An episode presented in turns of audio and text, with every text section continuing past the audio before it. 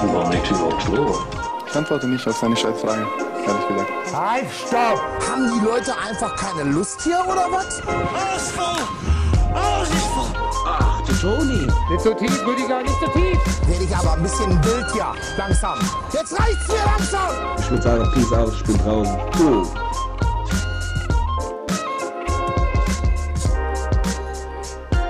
It's been a long day without, Without you, my you, friend. my friend.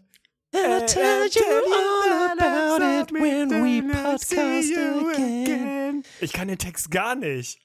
Äh, ja, gut. Einer aber- der ganz wenigen Songs in der Geschichte, wo ich nicht den Text kenne, Alter. Dafür trifft man jeden Ton. Das ist das Was? Gute. Das ist das Gute.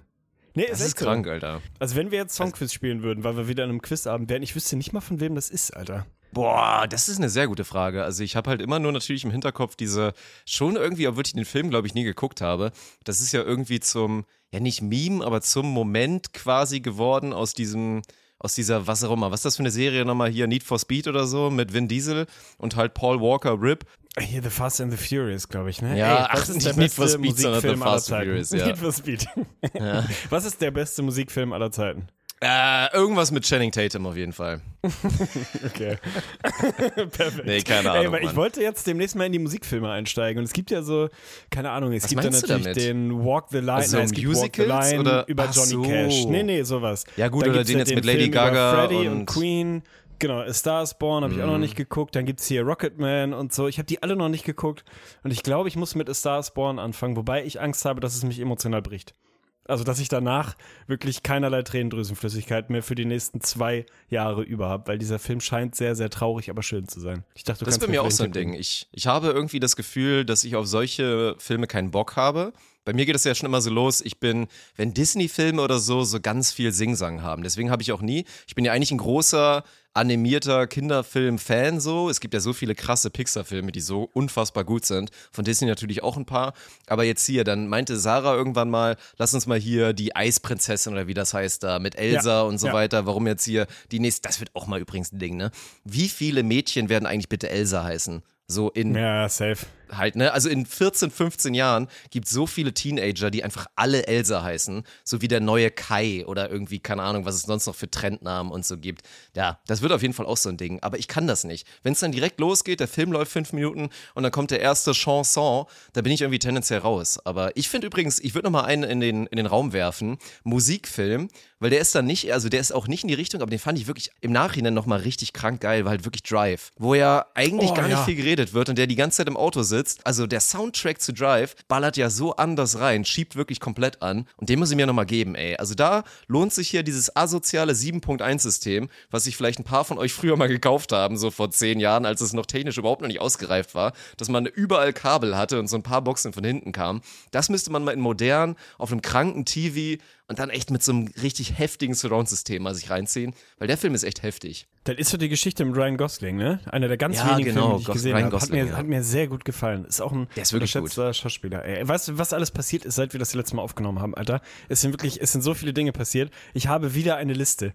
Ich habe wieder eine Liste an Themen, die wir einfach mal so ein bisschen abarbeiten können. Oh, das letzte Das Mal, als wir eine Liste von dir hatten, ist ja, das ich ziemlich in die weiß, Hose ich. Weiß, deswegen Mhm. sage ich es ja. Da ist auch viel Ausschuss drauf und ein paar Sachen, die ich irgendwann mal notiert habe vor wahrscheinlich drei Wochen und nicht mehr genau weiß, warum.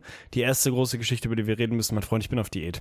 Ich bin wieder auf Diät. Es ist wieder Nein, soweit. wirklich? Doch, doch, ich bin auf Diät. Ich habe mir ambitionierte Ziele gesetzt. Mein Plan bis Ende 2021. Achtung, warte, ich tippe, ich tippe. Ja. sag. Also, obwohl du wolltest jetzt, glaube ich, ein Ziel formulieren, da bin ich Ja, erstmal gespannt. ja, ja. Meine These ist, du machst jetzt was Neues. Du hast es ja sehr krass mit Protein versucht, dass du so proteinlastig isst und hier diese ganzen Produkte kaufst: Proteinschokolade, Proteinkarotte. Proteintomate. Proteinbier, ja, na klar. Und ich glaube, du hast jetzt festgestellt, dass das einfach nicht funktioniert. Und du gehst jetzt so auf, ich verzichte auf Zucker. Du machst jetzt so diesen, ich verzichte auf Zucker eigentlich. Ich glaube, das machst du, ja. Also du überschätzt mich komplett. Mein ambitioniertes Ziel bis Jahresende ist ein Körperfettanteil unter 50 Prozent. Ich glaube, das ist realistisch. Es ist ambitioniert, aber realistisch. Na, also das Ding ist ja, es ist ja immer dasselbe, ne? Du kennst ja auch ein bisschen meine Historie mit diesem ganzen Thema. Ich bin ja nicht der, sagen wir mal, disziplinierteste bei solchen Geschichten. Also es ist dann eher, irgendwann überkommt's mich, dann mache ich irgendwie aktionistisch irgendeine Scheiße mal für drei, vier, fünf, sechs Wochen richtig extrem und dann kippt es halt komplett wieder und dann mache ich es wieder nicht. Also so genau das, was quasi nicht sustainable, nicht nachhaltig, nicht langfristig ist und einfach nicht funktioniert, das bin ich. Also ich bin genau dieser Typ, von dem dir die Leute immer sagen, wenn du es so machst, dann wird es nicht funktionieren. Hast du kurzfristig Erfolg und dann kippt es wieder. Wenn, wenn das irgendwo steht, dann mache ich das. Dann kannst du sicher sein, dann mache ich genau das. Ich mache es aber nicht so dogmatisch diesmal. Ich mache nicht diesen kein Zucker oder keine Low-Carb-Geschichte oder keine Ahnung was, sondern ich habe das Kochen angefangen. Und ich sag's dir ehrlich, ich bin Top 3 Koch EU West mittlerweile. Ich bin ein herausragender Koch geworden in sehr kurzer Zeit. Und das ist, glaube ich, die Meta. Also es ist so, es ist wirklich so einfach. Ich tracke wieder ein kleines bisschen Kalorien, aber eher so Makros und nur so ein bisschen ne, fürs Gefühl, weil irgendwas, es kann eigentlich nicht stimmen. Ich habe mich nicht so scheiße ernährt die letzten Monate. Ich habe mich nicht super viel bewegt, weil ne Corona und so Lockdown ist ja irgendwie klar, aber auch nicht so wenig. Also ich habe zu viel zugenommen eigentlich für meine Ernährung inklusive meine Getränke und Bier und so, als es eigentlich hätte sein dürfen. So rein vom Gefühl. Man hatte eigentlich ein Gefühl dafür, ob man es gerade vernünftig gemacht hat oder nicht. Deswegen bin ich zurück bei MyFitnessPal. Er ist wieder mein Begleiter am Alltag. Ich tracke wieder ein bisschen Kalorien und ich koche einfach halbwegs vernünftig. Und es, ey, es ist, es ist alles wirklich kein Hexenwerk. Das, was dir die Leute auf YouTube immer sagen, es, es stimmt. Es ist kein Hexenwerk. Ich habe dir zugesehen, Arne, wie du eine Zwiebel in 30 Minuten geschnitten hast, live on Stream.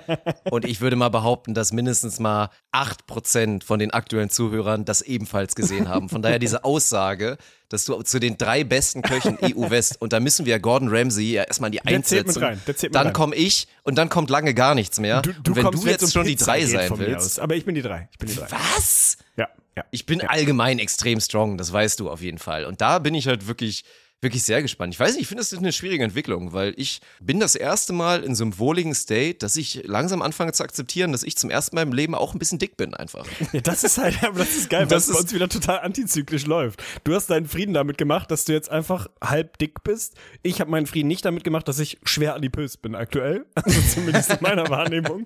So von daher, ey, keine Ahnung, aber ich finde das ja gut, aber ich, ich, das Ding ist halt, ich nehme dir das nicht ab. Also ich nehme dir das nicht ab, dass du wirklich ehrlich für dich abseits von was sagt man nach außen und was redet man sich ein, dass du wirklich in den imaginären Spiegel in deine Seele guckst und sagst, es ist für mich fein, dass ich ein kleines bisschen viel drauf habe. Was ja wahrscheinlich gar nicht stimmt. Ich habe hab dich lange nicht oben ohne, lange nicht OKF gesehen. Aber Das äh, stimmt tatsächlich. Ich glaube nicht, dass du deinen Frieden damit hast. Ist das wirklich so? Ich bin ein kleines Moppelchen. Ich bin ein Moppelchen, das ist ein sehr schöner Begriff. Nee, keine Ahnung. Und es sind halt auch wirklich, das Schlimme ist, es sind diese Signature-Bierzonen, die man als Mann Anfang 30, es ist halt wirklich dieses Paradebeispiel. Und ich habe einfach, also das Gute ist, ich habe sehr viele Menschen jetzt auch einfach kennenlernen dürfen und vorher schon in meinem Bekanntenkreis gehabt, die ähnliches erlebt haben mit Anfang 30 und mit gehobenem Bierkonsum. Und dann findet man sich irgendwie damit ab, aber ich weiß auch nicht, also vielleicht brauche ich diesen Motivator, dass ich es dann, dann kommt wieder so dieser reversed Ehrgeiz bei mir durch. Und was Ehrgeiz angeht, das ist eigentlich ganz gut, wenn ich deinen Ehrgeiz sehe, den dann reverse für mich und dann natürlich für meinen Kopf nicht akzeptieren kann, dass du mehr Ehrgeiz in irgendwas haben kannst als ich, dann bin ich wahrscheinlich in sechs Monaten wieder shredded. Also können wir gerne so machen. Dann, ja, finde ich gut. Zieh mal durch. Ich passe mich da irgendwann durch Osmose irgendwie wieder an. Nee, aber du hast doch eigentlich recht. Nein, ist wirklich scheiße. Also jetzt mal Real Talk. Also es ist null Problem, ein kleines bisschen. Also ich fühle mich halt echt nicht schlimm gerade. Aber es würde nicht mehr lange dauern und dann dieser Point of No Return. Und ich möchte, also es wäre schon hart ak zu akzeptieren, dieses, das wird nie wieder was. Ja, das ist Weil halt ich Ding, bin ne? der Prediger der Prime. Ich bin jetzt 32, werde 33 und ich weiß ja, dass ich noch diese lange Prime vor mir habe und ich habe wirklich keinen Bock. Also das ist ja immer das Ding, der Ist-Zustand ist 0% schlimm, aber was soll denn in zwei Jahren sein? Will ich dann wirklich irgendwann 10 Kilo Übergewicht haben oder so? Nein, bitte nicht so. Von daher, ich weiß, wie es geht. Ich weiß, dass es eigentlich auch nicht so schwer ist. Von daher hast du eigentlich recht. Ich mache einen 180er mal Wichtig, wieder. Es Chat, geht ab wichtig. morgen los. Ich trinke jetzt erstmal ein Bier. Ja, perfekt. Das mache ich übrigens auch. Ey, und da muss ich auch mal, mal ein bisschen Abbitte leisten. Die glorreichen Boys von Rammlerbräu haben mir vor ein paar Wochen, das ist schon wirklich einige Wochen her, unangekündigt, unabgesprochen, einfach so einen Kasten Bier geschickt. Also einfach, ich hatte diese, dieser große Karton quasi, der dann einfach Ja, in der ja, Post geil. ist, wo die nur, nur so von oben so reingestellt sind in diese einzelnen Fächer. Ich weiß gar nicht, womit ich es verdient habe. Ich habe es, glaube ich, echt versäumt, mich da wirklich ausführlich für zu bedanken und ehrlich für zu bedanken. Deswegen, Alter, GG, das ist das Beste am riesiger Anführungsstriche Influencer-Dasein, was wir beide, ja, ich noch deutlich weniger als du, aber so ein bisschen pflegen gerade, dass man halt einfach mal so random auf Ehrenbruderbasis einen Kasten Bier bekommt. Deswegen, Rammler Bräu, Alter, ohne Scheiß, vielen Dank.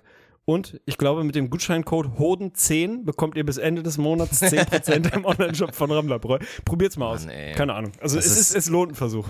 Also wir müssen jetzt wieder erstmal in den Scam-Rhythmus reinkommen und dann müssen wir auch einfach wieder besser abscammen, weil ich bin ja jetzt tatsächlich, ich, ich entwickle mich ja gerade weiter. Also ich mache jetzt bei diesem anderen Podcast, den ich mache, geht's jetzt los, dass ich da so ein bisschen so hier mit den Brand-Deals da so die Kommunikation übernehme. Da wirst du jetzt lachen, weil das wird erstmal spektakulär. Aber das ist gut für unser Produkt, weil ey, das sind ja so Da Sachen, wir ab, haben ja ne? da drüben, wir haben ja da drüben jetzt einfach dafür für halt Manscape Werbung gemacht, die halt wirklich pro, also die machen Produkte für den Hodensack, Mann. Und diese, diese Welt, in der wir wirklich hypothetisch leben könnten, die noch nicht mal hypothetisch ist, sondern extrem nah dran, dass du einfach Werbung dafür machst mit dem Influencer-Code HODEN10 für einfach das Hodendeo oder das Hodenparfum. Das ist der Wahnsinn, ey. Das muss einfach jetzt, da muss es wieder mehr hingehen in die Richtung. Ja, und also, ne, ich bin ja wirklich kein besonders selbstbewusster Mensch, aber ein besseres Testimonial für, als mich für das Thema wird schwer zu finden sein im deutschsprachigen Raum, glaube ich. Jetzt daher- mal, also auch mal wieder Wheel Talk an der Stelle.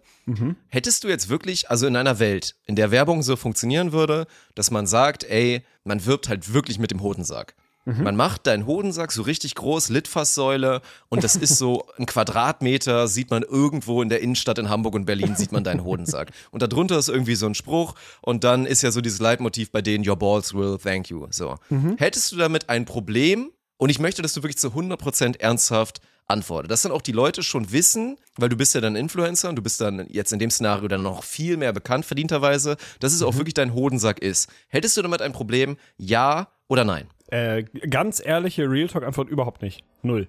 Weil ich bin, Hätte ich bin jetzt ja auch wirklich, gedacht. Mhm. Ja, also ich bin ja tatsächlich auch so ein bisschen, ich weiß gar nicht genau, wo das herkam, muss ich mal mit meinen Eltern sprechen, ob die mich wirklich in so eine Richtung erzogen haben. Ich kann mich da gar nicht, gar nicht so sehr dran erinnern. Aber ich bin halt ja auch so ein kleiner Hobbynudist, ne? Also für mich ist quasi wirklich Nacktheit was vollkommen Normales und mir ist halt scheißegal. Also es ist mir völlig latte. Und wenn die ganze Welt mich nackt sieht, ist mir wirklich vollkommen Banane. So, ich habe wahrscheinlich sogar zu wenig Hemmschwelle bei dem Thema, so im, im Bundesdurchschnitt. So gibt ja Leute, die, für die ist so, also geht auch Sauna gar nicht. Wenn irgendein Random irgendwie einen Teil vom Pimmel sieht, dann geht das überhaupt nicht. Ich bin halt eher so das komplette Gegenteil. Für mich wäre es jetzt auch kein Problem, wenn man nackt im Büro sitzt. So, dann ist das halt so. Also wenn sich das halt so etabliert hat. Wahrscheinlich ist irgendwo dazwischen irgendwie der richtige Umgang damit. Aber es stört mich wirklich nicht, weil ich da wirklich und äh, das weißt du gerade in einer Phase, wo ich körperlich wirklich maximal out of shape bin, selbst da, es ist, ist mir wirklich Latte. Es ist mir komplett egal, weil ich diesen, dieses Hackmack zwischen, was ist an meinem, das, wir hatten das Thema schon mal, glaube ich, was ist, warum ist mein Knie unspannender als mein Penis? Verstehe ich nicht. Also klar, das eine hat diese sexuelle Fantasie, die es halt irgendwie anregt, aber für mich ist das beides halt ein Stück Fleisch, was am Körper hängt, so das eine mehr, das andere weniger. Also von mir aus soll diese Manscape, sollen sie rankommen, meinen Hoden können sie haben, können sie quer in der Republik, können sie das an die Litfaßsäulen tapen, ist mir scheißegal. Ja, das ist ja eh so ein Ding. Dieses Body Confidence, gerade wenn es nicht ganz perfekt ist, ist unterschätzt so attraktiv. Es gab letztens den Moment, du kennst den, den Bruder ja auch, der gute Domme. Ich vermute, er hört mal nicht zu, aber deswegen kann ich es vielleicht deswegen noch besser erzählen. Wir hingen da letztens wieder auf unserem Areal und dann hat er wirklich den gemacht. Wir haben ja überall hier diese, wie nennt man die, diese Stühle, die man so sommerlich einfach so, diese Liegestühle. Die dann immer so meistens Ja, so ja, ja. Werbeartikel gebrandet sind von irgendwas. Und er ist ja einer, so jetzt nicht wahnsinnig groß, bisschen kleiner als du so und ist ein gutes Kraftpaket so. Hat einen dicken Arm, hat auch ein bisschen Brust, pumpt so, aber hat auch ein kleines Bäuchlein, weil er es sich auch gut gehen lässt so. Und dann hat er sich wirklich so ein bisschen energisch fallen lassen in diesen Liegestuhl und es macht dieses optimale Knackgeräusch. Dieser Stuhl bricht oben halt wirklich durch. Es gucken gefühlt 15 Leute zu. Domme ist ganz kurz so ertappt. Ich bin natürlich der Erste, der vollkommen loslacht und das einfach abfeiert. Und was macht er? Er steht auf und hat auch wirklich diese Fähigkeit, streckt seinen Bauch so maximal aus und das sah wirklich aus, als ob er im achten Monat schwanger ist und sagt dann so, wie, ich bin doch gar nicht dick. Und das war eine so glorreiche Aktion. Ich hätte ihm von Fleck weg, hätte ich ihn da ficken können, ohne Scheiß. Also diese Aktion, da so 100% confidenter aufzustehen und so ein awkward Moment, wo es wirklich 80% der Menschen nicht schaffen, da nicht irgendwie mit einem Scheißgefühl rauszugehen, das ist eigentlich die Meta. Das muss die Meta sein. Aber zum nächsten Punkt, zu dem ich auf jeden Fall zurück will, auch wieder als ehrliche Frage. Und du kannst, glaube ich, nicht wegleugnen, dass da eine Korrelation ist. Also, man muss ja sagen, wir haben beide schon einen verhältnismäßig enormen Riemen. So, und glaubst du, du wärst genauso, diese, diese Nudistenader habe ich ja gar nicht im Gegensatz zu dir. Deswegen ist es bei dir so interessant. Glaubst du, deine Nudistenader und dein Wohlbefinden, während du nackt bist, wäre deutlich geringer, wenn dein Riemen nicht so außerordentlich groß wäre?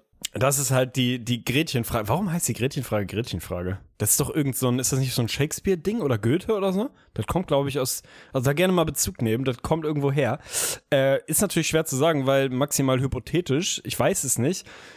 Die, also die Antwort, die ich gerne geben würde, ist ja. Ich glaube, die ehrliche Antwort ist nein. Ohne Scheiß. Also ich glaube, Mhm. das ist halt tatsächlich so ein, so ein Ding. Andersrum, ich, also ich traue mich auch meinen Bauch zu zeigen, obwohl der gerade relativ wabbelig und äh, ausgeprägt da ist. So ist vielleicht noch mal ein bisschen was anderes, aber ich, ich glaube, du musst schon, entweder hast du ein maximal gesundes und sehr, sehr gut ausgeprägtes Selbstbewusstsein, dann wirklich GG so. Also das sollte das Ziel von jedem sein. Äh, ich glaube, wenn ich das Gefühl hätte, dass ich das gar nicht will, dass das jemand sieht, dann wäre das Nudistending wahrscheinlich auch nicht so ausgeprägt. Also wahrscheinlich schwingt da bei den meisten Leuten auch immer so eine so eine Grundzufriedenheit mit dem, was die anderen dann da zu sehen bekommen, irgendwie mit, dann fällt es halt natürlich deutlich leichter, sich da zu zeigen. Ich glaube, es ist die traurige Wahrheit, ja. Auch mit FKK-Strand und so musste mir nicht kommen, weil ich finde einfach, also so ein stehender, nackter Mensch ist eine Sache. Das kann ich gut haben. Aber dieses Szenario, dass du am Strand liegst und dich sonst und was da einfach alles passiert mit den ganzen Gegenständen, die du da mitbringst, das ist der Wahnsinn. Also dieses Szenario, du drehst dich dann irgendwie auf den Bauch, willst deinen Rücken so ein bisschen sonnen und du machst so die Augen auf, guckst einfach nach vorne und vor dir zehn Meter liegt jemand und du siehst halt wirklich ein halbes Arschloch, du siehst einen Schlepphoden und dann siehst du so irgendwo so einen Schwanz baumeln. So, das ist, das ist zu wild, Mann. Da bin ich einfach nicht für bereit und das muss auch okay sein. Akzeptiert das bitte. Finde ich völlig okay. Also wie man akzeptieren muss, dass Leute da hingehen, muss es auch völlig okay sein, wenn man da noch so ein bisschen Restberührungsängste Vor allen Dingen, hat. was Und ist ja, denn? Das Arschloch ist doch super empfindlich, oder nicht? Kann man sich das nicht tierisch verbrennen? Ich glaube, man kann sich das maximal verbrennen. Ist mir logischerweise Ja. noch nie passiert. Ich fürchte, das kann passieren. Und das ist dann, glaube ich, echt so, so ein paar Tage, die halt richtig uncool sind. Also Mhm. so Sonnenbrand da ist, glaube ich, glaube ich, relativ ungeil. Ich finde eh so anatomisch, weil du es gerade so beschrieben hast. Also es geht jetzt irgendwie, wird jetzt wieder sehr explizit und sehr detailliert und so. Aber dieses, wenn du nackt auf dem Rücken liegst, so sei es jetzt meinetwegen am Strand oder von mir aus auch in der Sauna irgendwie oben auf, auf so einem Liegebrett oder so. Es ist ja immer diese Frage, wohin mit dem Penis. Ne? Es gibt ja dann, es gibt ja wenige Optionen. Also entweder er auf den Bauch nach oben auf den auf den Bauch, Bauch klappen. auf. Ja, irgendwie- das wäre meine Meta. mal Obwohl, dann sieht man seltsam. komplettes Arschloch. Ja, natürlich. Nach links oder rechts ist irgendwie auch seltsam. Denn nach vorne so zwischen die Beine klemmen, fühlt sich auch nicht richtig an. Also da merkst du dann halt, dass einfach so eine Badehose oder Unterhose, was auch immer man dann anhat, ist vielleicht doch nicht die schlechteste aller Ideen. Ey. Also weiß ich nicht, leben und leben lassen. Ey, was noch passiert ist in den letzten Wochen, und das ist auch so ein Thema, da, du hast da glaube ich keine, keine großen Erfahrungen, ne? aber ich bin ja gerade dabei, ein Auto zu verkaufen. Das ist eine Scheiße, Alter. Das macht Oh doch, ich überhaupt keinen Mhm. Spaß, Mann. Ja, ja, ja. Hast du das jemals gemacht und hast es Ja, geschafft? natürlich. Ich habe es einmal geschafft, also ich habe auch wirklich einmal so ein kleines bisschen gescammt. Da hatte mein VW Golf, hatte damals, weil ich irgendwie, ich habe mich ein bisschen verfahren und man kennt das ja auf dem Dorf, dann nimmst du halt mal so einen Waldweg einfach mal komplett mit und ziehst dann auch durch und bist dann irgendwann nicht mehr bereit umzudrehen. Was ist passiert? Ich habe mir irgendwo bei so einem deftigen Schlagloch, also so, nee, ein Reverse-Schlagloch, wo wir dann wirklich in der Mitte so ein Hubbel war, habe ich mir komplett die Ölwanne aufgerissen, bin dann irgendwann Ah. aufgekommen und habe dann angekommen und hatte dann festgestellt, hm, irgendwie ist kein Öl mehr drin. Und dann halt so einen halben Motorschaden nicht so richtig gehabt und den Golf irgendwie trotzdem noch verprügelt mit, äh, ja, komisch, dass der irgendwann nicht mehr beschleunigt nach der Probefahrt. Aber ey, bei den shady Leuten, denen du das Auto verkaufst, ganz ehrlich, hatte ich im Nachhinein kein schlechtes Gewissen und hatte ja eh vorher auch schon ein bisschen hier Kulanz, gute Preis gemacht. Aber es ist wirklich geisterkrank. Also dieser Moment, das muss ja auch ein Markt sein. Also ich hatte das jetzt auch wieder in Düsseldorf auf diversen Wegen, die ich fahren musste. Wenn du an diesem Car-Lot vorbeifährst, also halt wirklich wie bei den Ludolfs, Leute, die dann so einen Platz gemietet haben und da stehen einfach so 800 Autos. Ich frage mich einfach, ich würde gerne einfach mal Mäuschen spielen und dann mal ein Praktikum machen für zwei Wochen, um diese Prozesse zu verstehen. Wie das funktioniert, wie dann da die Akquise läuft, wie man das dann auch da weiter irgendwie verkauft und so. Und das ist aber trotzdem ja ein anhaltender, unfassbarer Markt, weil damals war es wirklich so, ich habe ich hab draufgeklickt, inseriert und hatte innerhalb der ersten 20 Minuten, glaube ich, 200 Anrufe. So, habe dann so acht abgefrühstückt, Termine gemacht und habe dann danach stumm geschaltet und nicht mehr drauf geantwortet. Also das ist wirklich geisterkrank. Ich glaube, diese, diese großen Höfe sind äh, die Shisha-Bars des Allmanns. Das ist wirklich, also ich finde das ganz, ganz skurril, was da passiert. Meistens ist ja immer so das Ding, das finde ich eh das Geilste. Das beste Zeichen dafür, dass du an einem Laden wirklich einen großen und einen großen Bogen drumherum machen solltest, ist, wenn da einfach nur Import-Export draußen dran steht. Und man so denkt, was ist das denn? Was ist das denn für eine Berufsbezeichnung? Boah, hast du mal, warte, kurze, kurze Zwischenfrage. Ja. Hast du mal so Pfandleihe-mäßig mal irgendwas gemacht? hast du mal irgendwas ey, so? ich war mal drin. Ja, okay. ich war mal drin in einem Pfandleiher, aber eher so aus Spaß. Also nicht, weil ich irgendwie in der, glaube ich, auch relativ ungeilen Lage war, äh, Situation war, da irgendwas abgeben zu müssen. Aber das ist, ich finde das total verrückt. Also du musst ja dieses Prinzip Ja. einfach mal auf der Zunge Das muss ein lassen, Teufelskreis ne? sein, Deren wenn du den so Anhaltend- ist es, Mhm. Leute, die pleite sind oder die, was weiß ich, jetzt ganz dringend nochmal Kohle brauchen. Hoffen, dass sie nie wieder Geld bekommen, damit du sie maximal dann wirklich upscalen Genau, kannst. die kommen ja. quasi ran und du gibst denen ein bisschen Geld dafür, dass sie dir ihre, weiß ich nicht, 57-fach vergoldete Uhr irgendwie, die seit Jahrzehnten im Familienbesitz ist, da, da lassen, gibst denen Geld. Wenn die irgendwann wieder an Kohle kommen, können sie die für, für mehr Geld wieder zurück, also quasi verzinst wieder zurückkaufen. Du gehst aber davon aus, Doppelter dass sie es nicht ja. tun und dann verkaufst du das Ding halt für das Siebenfache an sonst wen. Also finde ich schon, also schon schwer shady irgendwie, dieses Geschäft, ne? Es ist, ist schon eine heftige Sache, ey. Ganz schlimm. Ich glaube hier so, was ist hier mit den ganzen Versicherungen andrehen und alte Omas, knüpft da mal ganz stark hinten an. Also da spielst du maximal mit dem Leid der ganzen Menschen. Jetzt habe ich dir irgendwo ganz kräftig unterbrochen, aber ich hatte mir überlegt, ey, ob du vielleicht irgendwann mal, aber nee, es wäre zu abwegig. Also glücklicherweise warst du da nicht drin, weil in dem Teufelskreis würdest du, glaube ich, echt nicht stecken. Was ich halt krass fand, äh, nur noch mal kurz große Klammer auf und Mini-Exkurs, das Thema Betrug, ne, ist ja eins, was sich wie ein roter Faden bei uns durch den Podcast zieht. Ich erinnere mich noch, also Digitalisierung. Wir reden ja alle naselang darüber, was die Digitalisierung, das Internet etc. irgendwie verändert und wie es die Arbeitswelt verändert und so. Es auch, also auch wenn jetzt dein Beruf Betrüger ist, bist du ja massiv davon betroffen, dass dein Geschäftsmodell nicht mehr funktioniert, so wie früher, beziehungsweise sich jetzt digital verlagert. Also die Leute haben ja früher, war es ja so ein gängiger Scam, dass du, wenn der Zirkus in der Stadt war, also das war ja immer noch ein Ding, der Zirkus ist in der Stadt, ne? Keine Ahnung, Zirkus Krone, Zirkus Maximus kommt nach Lüneburg und alle rennen auf die Sülzwiesen und gehen in den Zirkus. Dann sind ja die Leute wirklich Ja, ja. Zu Fuß rund gelaufen bei mir durch die regelmäßig. Stadt, haben geklingelt und haben gesagt, Ja. pass auf, der Zirkus ist gerade in der Stadt, wir würden gern dem Elefanten Jürgen, den würden wir da gern befreien, damit er nicht mehr im Zirkus sein muss, haben sie nicht eine kleine Spende für uns oder damit er auch mal wieder sein Biofleisch essen kann und nicht mehr immer irgendwie gemischtes Hack haben muss oder so. Und dann haben die dich da abgescammt. Das war ein Geschäftsmodell, Alter. Da haben die über Jahrzehnte ihre Skills irgendwie weitergegeben und jetzt funktioniert nicht mehr, weil es kaum noch Zirken quasi gibt. Zu Recht. Oder wenn dann halt Die Mehrzahl oder was? ja, keine Ahnung. Oder wenn, dann sind es halt äh, ti- tierfreie Zirken, was ja eine gute Entwicklung Zirkus, ist. Zirkel. Ja, alles klar. Es ist ja eine Singular, gute Plural Entwicklung, geklärt. dass, dass Zirken mittlerweile tierfrei sind, sondern nur noch irgendwelche, wie heißen sie, Kletterer, Turner, Akrobaten und so. Nur noch hüpfen Dreieugige nicht und irgendjemand Achtarmige und so ist, weiter, ja. ja, ist ja schon mal richtig, dass man nicht mehr der Meinung ist, dass irgendwie, keine Ahnung, ein Fünfjähriger dringend Gepard im Zirkus sehen muss, so. Aber hat sich auf jeden Fall verändert. Um zurückzukommen, das Thema Autoverkauf. Ey, das ist, es ist wirklich furchtbar. Ich weiß nicht, wie viel Zeit ich da mittlerweile rein investiert habe.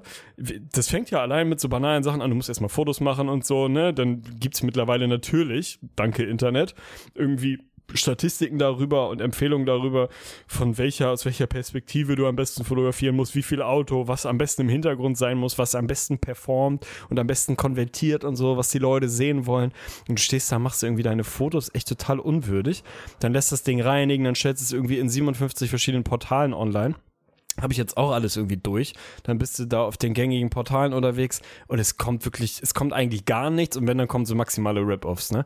Also dann willst du dein Auto meinetwegen für fiktiv jetzt, weiß ich nicht, 20.000 Euro verkaufen und dann ruft dich halt irgendjemand an und sagt, ja moin, äh, Herr Thiering, ich habe gesehen, Sie verkaufen ja ein Auto. Ich bin tatsächlich interessiert. Ähm, ich würde Ihnen dafür 7.000 Euro geben.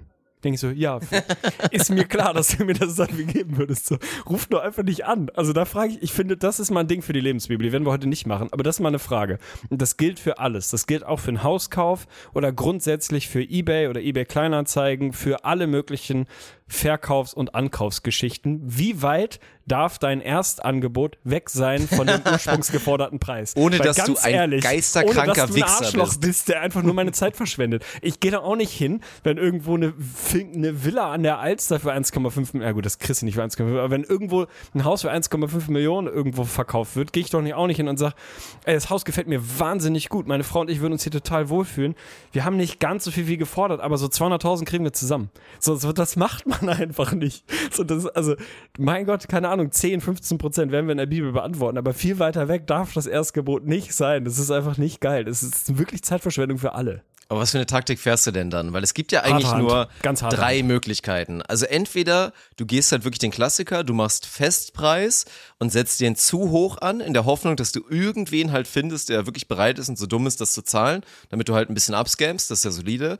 Oder du machst halt wirklich von Anfang an verhandelbar auf einer Basis, dass du sagst, okay, ich bin für alles bereit. Oder du machst faire Preis. Festpreis, wo du wirklich sagst, ey, ich definiere einen Preis, ich bin okay damit, wenn jemand zahlt, ich bin nicht auf das Maximale aus, aber dann kann ich auch jedem mit gutem Gewissen sagen, das ist der Festpreis, hör auf mich zu nerven, drunter verkaufe ich nicht. Ja, so ungefähr Variante 3. Also es geht hier nicht darum, dass man sich da irgendwie total dran bereichern will an diesem Auto, aber ich will es halt auch nicht verramschen. Also ich verkaufe es ja eh stellvertretend für meine Mutter, wenn man so will. Also Kohle landet jetzt leider Gottes eh nicht bei mir.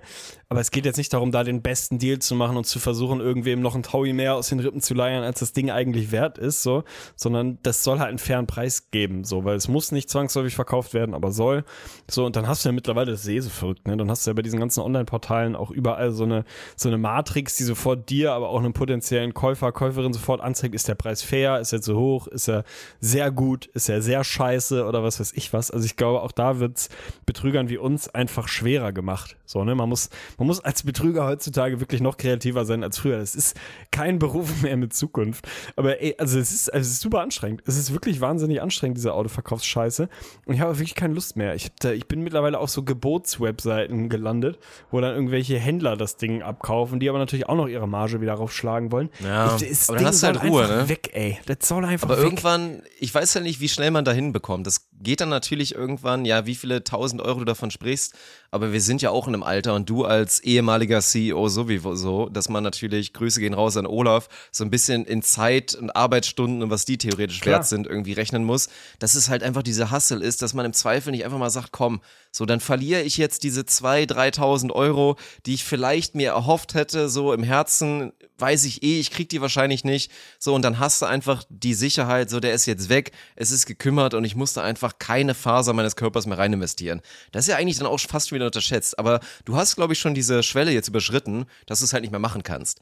Weil du hast jetzt schon Zeit rein investiert und zu viel und willst es jetzt noch irgendwie sauber über die Bühne bekommen. Ja, also klar, das ist natürlich, ist ja auch mal eine Frage, in was für einer Lebenssituation du bist. Wenn du jetzt irgendwie Alex Walkenhorst aktiver CEO-mäßig unterwegs bist, unterwegs bist und wirklich auch rechnest, so, wenn ich jetzt hier zehn Stunden investiere, fehlen mir die woanders. In der Zeit könnte ich vielleicht woanders sogar Geld verdienen, sozusagen. Da macht es auch nur Sinn, das so zu rechnen. Wenn du jetzt in der Situation bist wie ich, dann kannst du die Zeit ja schon investieren, weil ich habe halt Zeit gerade. Ist jetzt nicht so unbedingt das Problem. Aber es nervt einfach irgendwann. Und das- also das fängt ja dann auch an. Ich habe angefangen damit und ich habe ja wirklich, du weißt das ja, ne? Ich habe von Autos, also es gibt wenig Menschen, die weniger Ahnung haben von Autos als ich. Also es ist für mich absolute Blackbox so. Dann ist es noch nicht mal mein eigenes, ne, sondern das von meiner Mutter, aber dann geht das halt los. Du lädst das irgendwie auf so Portalen hoch, so mobile.de und Co. Ist keine Werbung übrigens, aber meldet euch, wenn ihr einen Scam-Partner braucht. So, dann geht das los und dann hast du diese Checkboxen. So, was, also, ne, du gibst dann da die irgendwie Modellnummer ein und was weiß ich und so die Basisdaten, die holt er sich noch selber aus dem System. Wie viel PS hat das Ding, wie viel Hubraum? Was ist übrigens Hubraum? Was bitte ist Hubraum? Ist das Quadratmeter Fläche in der Motorhaube sozusagen? Ich wollte gerade behaupten, ich wusste es mal, aber das wäre eine Lüge. Also, nee, ich keine habe immer Ahnung. das Gefühl, das ist eigentlich nur die Quadrat, also die Größe des Motorraums. Wobei, Ja, was wahrscheinlich, für, ne? was für eine sinnlose Angabe. Also, Aber das ist ja wahrscheinlich noch nicht besser? mal irgendwie aussagekräftig, weil früher war wahrscheinlich groß gleich besser und inzwischen sind die Motoren so effizient und dann sparst du hier ein bisschen was ein, dass der Hubraum kleiner ist, aber die Leistung viel höher. Ey, ich glaub- dann haben wir ja immer noch dieses Ding, dass wir bis vor, sagen wir mal, fünf, sechs, sieben, acht Jahren immer noch in Deutschland gerne in KW gemessen haben. Da musstest du Ja, mal gucken. wirklich. Der hat jetzt vielleicht 150 PS, aber die KW, die sind mal richtig interessant. Ey, ich glaube, Hubraum am Auto ist das gleich wie Bruttoregistertonnen beim Schiff. Ich glaube, das verhält sich ungefähr Gott, oh Gott, oh gleich Gott. zueinander. Das müsste circa dasselbe sein. Jedenfalls, ey, da machst du diese Checkbox, ne? Dann hat er so ein paar Rahmendaten, aber dann geht's natürlich drum, was für eine Ausstattung, was für ein, keine Ahnung, Reifenpaket und was weiß ich was. Ey, die fragen dich da Sachen, wo du denkst, woher soll ich das wissen? Meine Güte, Alter. Also haben sie irgendwie den Xenon Blaufilter X3 oder X5 im Frontlicht? Denkst so, ey, das leuchtet, keine Ahnung, Mann. Und gibt's irgendwie ein Airbag an der hinteren rechten Tür? Weiß ich nicht, steht das irgendwo? Es steht halt auch nirgendwo, ne? Also nicht mal in den Kaufpapieren steht das irgendwo drin. Das heißt, du klickst dann nach bestem Wissen und Gewissen, klickst du dich da durch und dann, ja, nö, ich glaube, das, das müsst ihr haben. Ja, nee, ich glaube ja. So, das heißt, wenn das Ding jetzt irgendwann mal jemand kaufen will, der wird halt mit so einem Zettel da stehen, mit so 700 Checkbox und fragen, ah, Xenon X4 hat er hinten, ne? Mhm.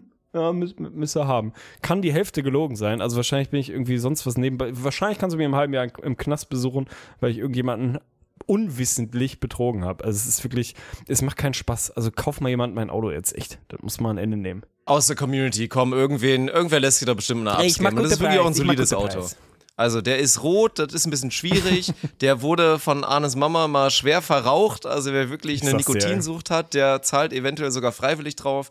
Aber das ist so das Ding. Aber ansonsten fährt wirklich top. Naja, am schlimmsten, um das glaube ich abzuschließen, ist, also die Leute, die halt auch kein Gewissen haben bei sowas, ne? Ich meine, wir haben es ja bei eBay Kleinanzeigen, ich habe da auch schon oft erzählt, sei es die Leute, mit denen du dann verhandelst und dann geben dir die alle Signale der Welt, dann fragen sie dich nett, könnte ich noch mal ein paar extra Fotos haben, du kümmerst dich, invest- investierst Stunden rein und wenn es dann Richtung Preisvorschlag geht und du eigentlich ein gutes Gefühl hast, dann kommt auf einmal, dass du 800 Euro Differenz bei dem Preis von 80 Mark gefühlt hast, so. das ist dann natürlich das eine Ding, aber auch bei diesen Besichtigungen, da gibt's glaube ich viel zu viele Leute, die da schamlos sind, weil Sarah und ich hatten ja irgendwann auch mal diese Schnapsidee, die aber eigentlich nach wie vor geil ist, uns halt wirklich so einen Roller zu holen. Also wir haben ja nur ein Auto, was ein bisschen schwierig ist, weil auf dem Dorf sind beide auf ein Auto angewiesen. Und dann wollten wir so für die Small Errands vielleicht mal kurz irgendwie in einen Ort rein und was einkaufen. Haben wir halt echt überlegt, so eine, so eine Vespa hier, so eine schöne italienische, Ja, so auch ein geil. bisschen was älter, so mega geil, ey. Für die Stadt natürlich auch eine geile Geschichte. Natürlich da wahrscheinlich optimalerweise so E-Betrieb und so. Aber das war halt so ein geiles Ding. Und haben wir uns in Grund und Boden geschämt, weil wir das natürlich maximal unterschätzt haben und dann auf einmal standen. Du stehst auf so einem Hof, dann kommt da irgendjemand, du klingelst und dann so, ja, ach, für einen Roller, ne? Ja, alles klar, zeige ich einmal. Dann zeigen die das Ding, wir stehen da, haben wirklich beide, also Sarah natürlich eh nicht, aber ich auch, keine Ahnung, was jetzt da irgendwie die Metrik ist, wie man das bewertet. Ja, das Ding ist alt, keine Ahnung, hier soll ich jetzt Probefahrt machen, ich bin so einen Roller eh noch nie gefahren, worauf soll ich achten? Ich habe keine Ahnung. Und dann dieser Klassiker, du führst so awkward 10 bis 15 Minuten Smalltalk, bis du dann irgendwann sagst, hm, ja, ich glaube, wir müssten noch mal ein bisschen überlegen und dann so richtig schamlos einfach wieder nach Hause Und fährst jeder weiß, und dich nie wieder nie bei wieder denen meldest. Ja, Mann, ey. Aber ich habe mich immerhin schlecht gefühlt. Darum geht's, ey. Da müssen, also mehr Leute müssen so sein, dass man sich zumindest richtig schlecht fühlt und dann genau das macht, was natürlich richtig ist. Man gräbt den Plan erstmal wieder ein, weil es Ja, keine Zukunft so, hat, diese, diese Treffen noch weiter für fünf, sechs, sieben, acht Mal irgendwie weiter fortzuführen.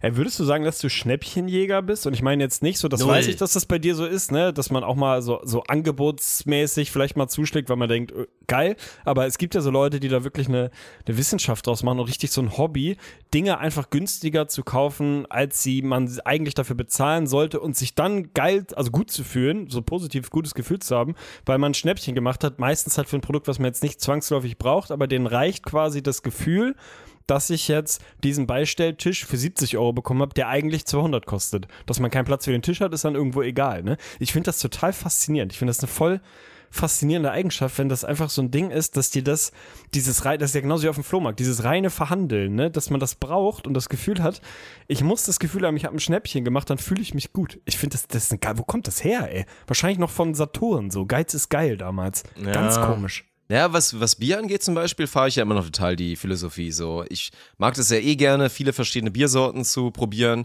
Und wenn ich in den Supermarkt fahre, dann ist es halt, inzwischen habe ich auch öfter mal dieses, dass ich mir im Zweifel für 18,99, so teuer ist es ja geworden, einfach eine Kiste Becks hole, weil ich dann weiß, geil, das schmeckt mir jetzt einfach maximal und das ist Genuss. Aber ansonsten schaue ich halt, was ist im Angebot, geht das klar und dann nehme ich es mit. So, das, das ziehe ich da irgendwie voll durch. Aber ansonsten, ich finde ja ganz krank jetzt eh, was momentan passiert, dieser Reseller-Market. Das ist ja wirklich der Wahnsinn. Und ich hatte es jetzt schon ganz oft, dass ich sogar aktiv drüber nachgedacht habe. Das ist jetzt bestimmt ein Produkt, weil ich da irgendwie dicht dran war und schnell gekauft habe. Da müsste ich mir jetzt einfach 10 von kaufen. Ich wette, auf dem Reseller-Market würde ich X dafür bekommen. Und wenn ich das machen würde, würde ich damit X verdienen. Und es ist dann jedes Mal genauso gelaufen. Sei es jetzt irgendwie mit, keine Ahnung, Adidas hat jetzt auch revolutionär für mich eine Adilette rausgebracht mit Kork unten. Endlich. Stark. Endlich für den Ja, Mann. wichtig. Ich habe jetzt wirklich eine Adilette mit Kork unten. Und das ist jetzt für mich, also ich werde im Sommer, wenn es warm ist, ab 20 Grad, nie wieder anderes Schuhwerk tragen. Ich werde einfach immer mit einer Kork-Adilette rumlaufen. Und es war halt völlig klar, dass der Hype darauf groß ist und ich mir irgendwie in den regulären Größen, ich bin ja ultra generic mit meinen 43, hätte ich mir 10 Paar von kaufen können und hätte ich wahrscheinlich das Doppelte jeweils gemacht. Aber ich habe einfach keinen Bock auf den Hustle. Deswegen, also Respekt an alle, die halt genauso funktionieren und das halt wirklich so durchziehen und da irgendwie sich da eine goldene Nase verdienen. Ich weiß, dass das immer noch ein Ding war. Das haben mir Freunde auch damals erzählt, wenn jetzt irgendwie fürs Wacken-Festival irgendwie die Karten losgingen, ne? Und da sind halt innerhalb von, keine Ahnung, zwei Minuten alle Tickets ausverkauft. Da haben das halt ganz viele gemacht, ne? Einfach so viele kaufen, wie es irgendwie geht. Das war dann irgendwann reguliert auf, keine Ahnung, vier pro Person oder so. Und die dann einfach wieder fürs Siebenfache vertickt, weil halt jeder dahin wollte. Ganz räudig. Ich habe da letztens, ich habe das Leonie letztens erzählt, ich hatte mal so einen so einen Anflug davon als Jugendlicher, wo das auf der Kippe war. Es hätte passieren können, dass ich Schnäppchenjäger war. Rest in Peace äh, oder geworden wäre. Rest in Peace. Ich habe damals DVDs gekauft auf Ebay und das ist wirklich Ebay und nicht Ebay Kleinanzeigen. Ne? Also die, die Älteren unter euch werden Ebay noch kennen, noch so Classic Gebotsverfahren und so. Da konnte man noch ein paar Schnäppchen machen, entweder über Gebote, die irgendwann ablaufen, oder halt über Sofortkaufgeschichten. Und das war bei mir ein Ding. Und es ist wirklich richtig absurd im Nachhinein.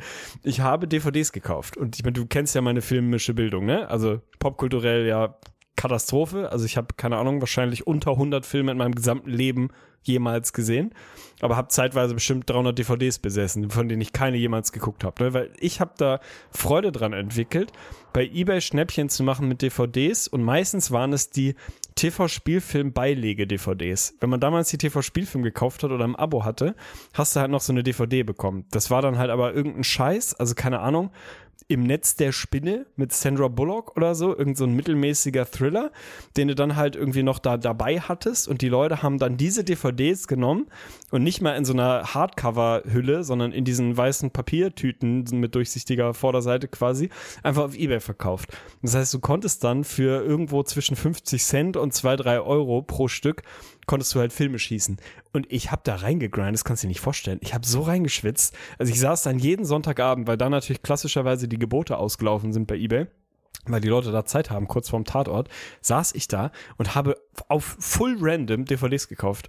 Also wirklich Filme, selbst aus dem Genre, habe ich mir Moulin Rouge oder so ein Scheiß, also Sachen, die ich auch nicht mal jemals gucken würde, weil ich den großen Plan hatte, mir eine DVD-Sammlung aufzubauen, weil ich dachte, so klassisch romantisiert ist doch geil, wenn ich irgendwann eine riesen DVD-Sammlung habe und dann immer, wenn ich Bock auf einen Film habe, den einfach gucken kann, weil ich quasi jeden Film besitze, weil ich immer für so 80 Cent dann nochmal irgendeinen so TV-Spielfilm gekauft habe eventuell war ich nicht weitsichtig genug, dass das Thema Streaming vor der Tür stand und das Thema komplett erledigt war danach. Aber ich habe da wirklich richtig reingeschwitzt. Ey, und da weiß ich noch, da hatte ich nämlich genau dieses Gefühl, dass ich mich mega gefreut habe, wenn ich es geschafft habe, einen Film, der nicht komplette Scheiße war, irgendwie für unter zwei Euro oder was zu kaufen und dann da wieder meine Lieferung bekommen habe und wieder fünf Filme an einem Sonntag geshoppt hat. Ey, und da hatte ich eine riesen Sammlung, also wirklich hunderte von Filmen. Hab dann irgendwann auch angefangen, also wirklich, das kannst du dir gar nicht vorstellen, ey, weil die alle halt in diesen in diesen weißen Papierhüllen waren und ich das scheiße fand, weil du willst ja auch, wenn du im Regal sie stehen hast, willst du von der Seite ja auch sehen, welche Klar. das sind und so. Habe ich dann angefangen, mir diese Blanko-Hüllen quasi zu kaufen, so eine klassische CD-Hülle, wenn man so will, oder DVD und habe mir dann schön mit meinem Farbdrucker zu Hause so Cover selber gebastelt und ausgedruckt und die da reingetan, wo wahrscheinlich damals, ich meine, man weiß ja auch noch die Preise für Farbdrucker, wahrscheinlich hat mich allein der Druck von einem so einem Cover 6 Euro, also, oder meine Mutter 6 Euro gekostet, weil ich dann gesagt habe, irgendwie ist mein Drucker schon wieder leer, keine Ahnung warum. Schon wieder Patrone leer. Ich kann es mir nicht erklären. Dinger, er hat diese Dinger geshoppt und dann ja auch, auch Rest in Peace an dieses Möbelstück. Es gab ja einfach diese CD- und DVD-Regale entweder zum jo. Hängen oder ja, zum ja, Stellen oder was auch immer, wo du dann einfach CDs und DVDs rein. Das kann man sich gar nicht mehr vorstellen heute. Also so, stell dir mal vor, du bist jetzt 18 oder so und gehst an so einem Ding vor und denkst, was ist das denn, Alter? So ein Holzmöbel, wo tausend Schlitze drin sind. Wieso steht das da? Und warum macht man das? Was sollte man da rein tun? Ja, CDs. Ja, warum soll ich denn CDs da rein tun? So, ich habe doch halt ein Smart TV, ich kann das auch einfach gucken. Also das, das fühlt sich so absurd an heute, dass man damals wirklich dachte, das wird jetzt die Meta, dass man halt mit 16 anfängt, CDs und DVDs zu kaufen, weil man dann halt, wenn man 50 ist, irgendwann quasi fast jeden Film hat. Und du denkst so, wie schlecht ist der Plan gealtert? also ganz ärgerlich. Ja, das, wir können jetzt wieder die Rubrik aufmachen. Wir sind sehr alt, weil für alle so 18, 19, 20-Jährigen da draußen oder noch jünger, es gab mal eine Welt, in der man sehr, sehr cool war, wenn man in seinem Golf 4 hinten einen CD-Wechsler drin ja, hatte. Mann. Und, und dann so wirklich so ein, Fünf, Fünfer so CD-Wechsler und eine Bassrolle. und du hast dann wirklich so, so ein Gerät gehabt, dass du auch hinten über dem Kofferraum sehen konntest. Du drückst auf diesen Knopf, dass die CD wechselt. Ich hatte damals ja auch noch mein erstes Surround-System, was ich mir von meinem Konfirmationsgeld mit 14 gekauft habe, für 400 D-Mark, glaube ich. Hatte dann ja auch, so war quasi auch ein CD-Wechsler, weil du drei CDs gleichzeitig da reinmachen konntest, damit du halt nicht immer wechseln musst für deine drei Lieblingsalben. Das ist geisterkrank, ey. Aber das ist, also da lagst du wirklich heftig daneben, ey, weil ich meine, es gibt ja inzwischen alles. Man das? Naja, also wirklich, inzwischen gibt's ja alles, das ist klar so. Ich meine, Monte hat, glaube ich, ja dieses Ding, ist da ultra eingrindet und verkauft jetzt immer so alte oder kauft alte Pokémon-Spiele und Super Nintendo und die sind dann irgendwie, genau wie Pokémon-Karten in PSA irgendwas 10, sind die 40.000 Euro wert. Wärst du immerhin diesen Weg gegangen, dir diese DVDs original zu kaufen und dann irgendwie zu sagen, es ist geil, die zu behalten, Ja, ja. hättest du ja wahrscheinlich sogar einen okayen Riecher gehabt, weil keine Ahnung, wenn du jetzt irgendwie Bodyguard, Originalfassung, Erstfassung, da noch hier zugeschweißt und so hast, dann wäre das wahrscheinlich in zehn Jahren eh wieder irgendwas wert, weil das ja auch noch so ein Ding ist. Ich meine, ist ja irgendwie auch pervers, so, da gibt's ja keine Singularität, weil je digitaler wir werden, umso größer wird ja trotzdem irgendwie dieser Wert von Dingen, die einfach vollkommen altmodisch sind. Was eigentlich auch pervers ist, wenn man drüber nachdenkt. Ja, total. Ich, ich denke gerade drüber nach, meine DVD-Sammlung und so. Es gab doch damals, da haben wir, glaube ich, im Stream auch schon mal darüber geredet, ist mir schon mal nicht eingefallen. Es gab doch diesen glorreichen Krieg zwischen diesen zwei DVD-Formaten, die parallel kamen. Blu-ray und ich glaube HD-DVD oder so ein Scheiß hieß das andere, wo, wo wirklich sich dann die Welt so gespalten hat. Das war so Pepsi gegen Coca-Cola-Ding. Und du wusstest halt immer nicht, welches setzt sich durch, setzen sich beide durch, keine Ahnung. Dann war es für die Playstation, ich glaube damals die Playstation 2 oder so, so ein Riesenthema, mit welchem Format ist die Playstation äh, kompatibel. Und es ist dann Blu-ray geworden, glaube ich. Und du konntest dir einen DVD-Player kaufen, also auch die Älteren werden sich erinnern, einfach so ein Riesengerät, was eingestaubt ist irgendwo in deinem Wohnzimmer, wo du halt eine DVD reingetan hast, um sie dann anzugucken auf deinem Fernseher so. Ganz wilde Zeit auf jeden Fall. Da musstest du dich entscheiden, kaufst du Blu-ray oder kaufst du HD-DVD und die konnte dann jeweils nicht das andere. Und ich weiß noch, da, ey, da hat sich die Welt wirklich so komplett einmal vertikal in der Mitte gespalten. Dann haben die Leute investiert teilweise, haben ihre HD-DVD-Sammlung und was weiß ich was, ey, den besten Rekorder sich gekauft und irgendwie anderthalb Jahre später Blu-ray den Markt hat eingesagt, HD-DVD, never heard of it again. Nichts hat mehr funktioniert, du konntest keine einzige DVD damit gucken, einfach tot. Schade, so Thema erledigt, ey. Das war auch so eine geile Zeit, ey. Da war die Welt wirklich noch ne, so eine krass andere als heute. Anfang RIP an alle, 2000er. die in Blu-Rays rein investiert haben und irgendwie ihre komplette Videothek dann auch, da gab es ja mit Sicherheit auch Leute, die gesagt haben, nee, jeden einzelnen Film, den ich besitze, den hole ich mir jetzt auf Blu-ray, so. Das war eh, aber mein Gott, also wir reminiszen sehr viel in diesen alten Zeiten heute, das finde ich aber irgendwie auch ganz angenehm. Weil das ist auch, also derjenige, der sich irgendwann dachte, so, Videothek, das ist das Ding. Da gehe ich jetzt mal ganz tief rein und kaufe mir alles auf und dann kam irgendwann dieser Switch von einem Jahr auf den nächsten. Ey, meine Fresse sind da viele auf die Füße gefallen. Ja, definitiv. Ey, apropos, wenn wir jetzt viel in die Vergangenheit geguckt haben, gucken wir jetzt in die Zukunft, aber wirklich mit, mit Meilenstiefeln, sieben Meilenstiefeln sagt man, glaube ich. Ist das von dem, von dem Kater, von dem gestiefelten Kater? Sind das die gleichen Ich Schuhe? musste nicht fragen. Sieben Meilen, ich glaube ja. Hast du in deinem Leben schon mal bei Gorillas bestellt? Wahrscheinlich nein. Weißt du, was Gorillas ist? Nein. Ich kenne da so eine Band, ja, aber die sind's ansonsten nicht. Ey, sehr gute Band übrigens. Nee, aber das ist es ja nicht. Sondern Gorillas ist ja ein neues, hochfinanziertes Startup, was quasi Lebensmittellieferungen macht. Also ein bisschen Rewe-Lieferdienstmäßig, die dir halt in Großstädten Lebensmittel liefern. Die quasi kaufen für dich ein, in großen Anführungsstrichen, und liefern dir halt deine Lebensmittel nach Hause. Was natürlich wegen Corona, Lockdown und so weiter und so fort gerade ein großes Thema ist und natürlich erst recht aus so einer, wir müssen uns alle mehr optimieren, Zeit sparen, effizienter werden, damit wir noch mehr arbeiten können, bla bla, also aus dieser schwachsinnigen Performance-Blase quasi ist natürlich so ein Ding, ne? Man will sich das Einkaufen jetzt auch noch sparen und ne, hast du noch mehr Zeit für andere Dinge, also vollkommen wack irgendwie.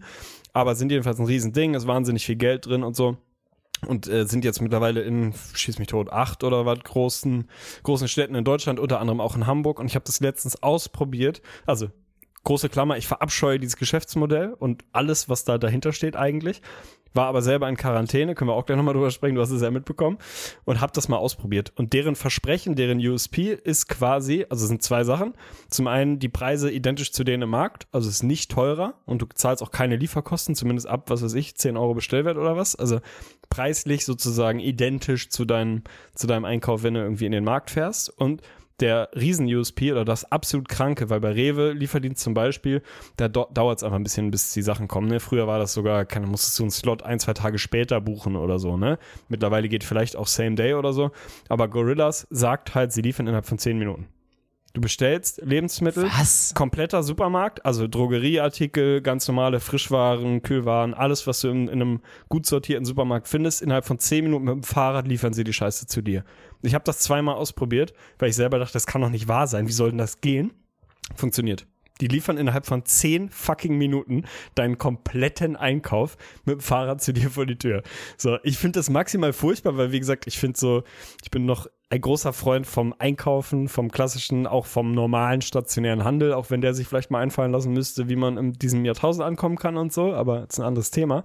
Ich finde halt das, was dahinter steht, dieses Jahr, spar dir die Zeit einzukaufen und lass dir das innerhalb von zehn Minuten irgendwie nach Hause liefern, dieser maximale Convenience-Gedanke, ich finde den sehr befremdlich und abstoßend so, aber ich habe es halt notgedrungen einmal probiert und dann noch ein zweites Mal, weil ich es nicht fassen konnte.